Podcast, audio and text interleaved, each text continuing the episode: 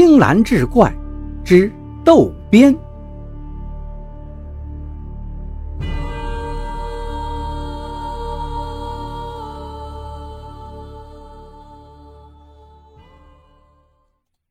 书接上文，今天呢正好是星期天，看热闹的人呐真不少，里里外外围了好几层。大家一听老太太说让他们做见证，纷纷点头答应。比赛开始了，老田首先大喝一声：“哥几个，振作精神，先来个惊天动地！”几个老头很快排成整齐的一行，一起用力挥舞起长鞭。只听“啪”的一声巨响，那个响动啊，真是惊天动地。把前排观看的孩子们吓得纷纷捂起耳朵。雷公出巡，老田又是一嗓子，大家挨个甩起鞭子，噼啪声是接连响起，绵延不绝，就好似滚雷阵阵，声传天际。好！有人叫起好来，掌声四起。老田他们一看呢。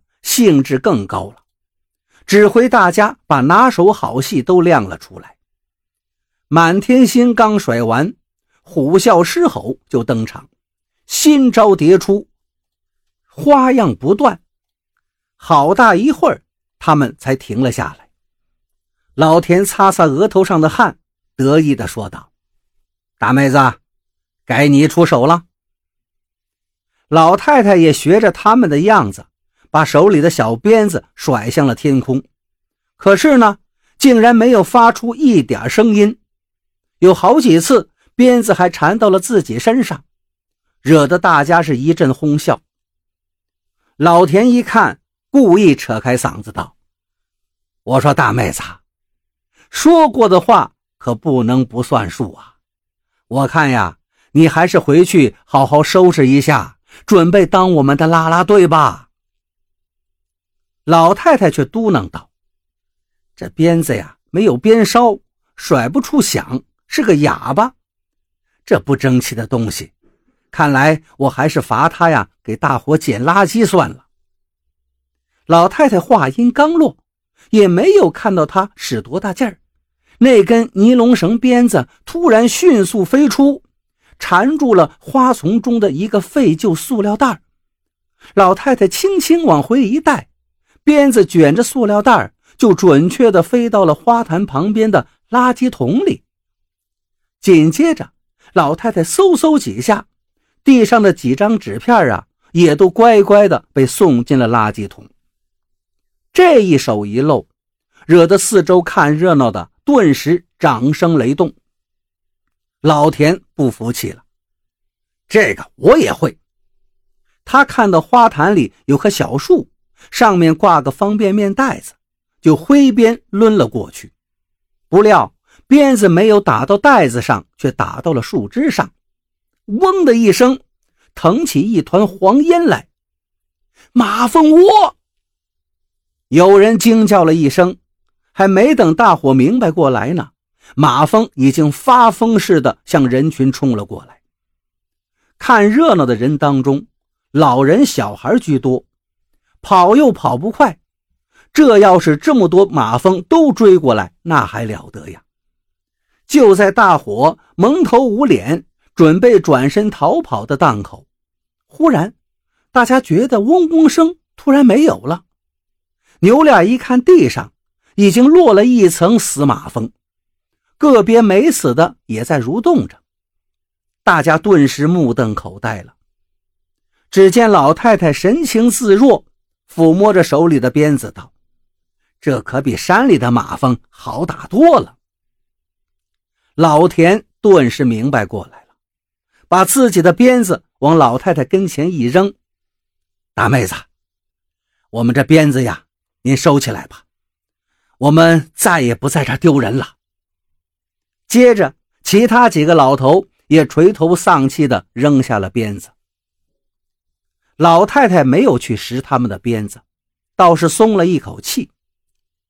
啊，这下我孙子早上总算能睡个好觉了。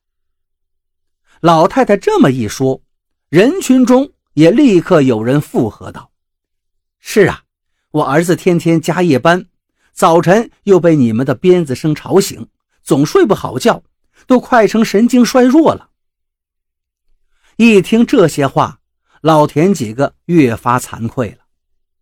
原来他们每天起得早，鞭子呢甩得跟炸雷似的，确实有人给他们提过意见。但都被他们几个给顶了回去。我们几个老人锻炼身体，谁能管得着啊？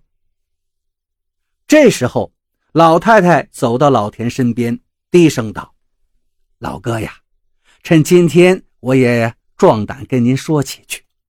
咱们都老了，大家伙呀尊重咱们，但是咱们呢做事也不能只顾着自己，不是？也得为年轻人着想着想。”锻炼身体是件好事儿但是打搅到别人休息就不合适了。老田顿时涨红了脸，嘴唇翕动了几下，没说出话来，只得连连点头。老太太把他们的鞭子都拾起来，一一递到他们手里。这鞭子呀，该甩还得甩。我呢，给你们想了个好去处。老田一听，问道。哪儿啊？我老家，离咱们这小区呀也不太远。我那老头子赶了一辈子车，不是我夸他呀，他甩鞭子的技术可真是数一数二的。现在我也出来了，他自个儿在家，闲的呀，整天看蚂蚁上树。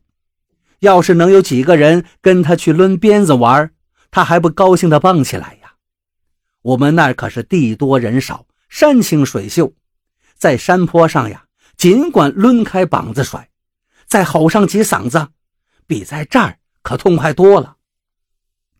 老太太越说越兴奋，我这就去给他打电话，叫他来接你们，一定要去啊！老田几个异口同声地答道：“行，我们明天就去。”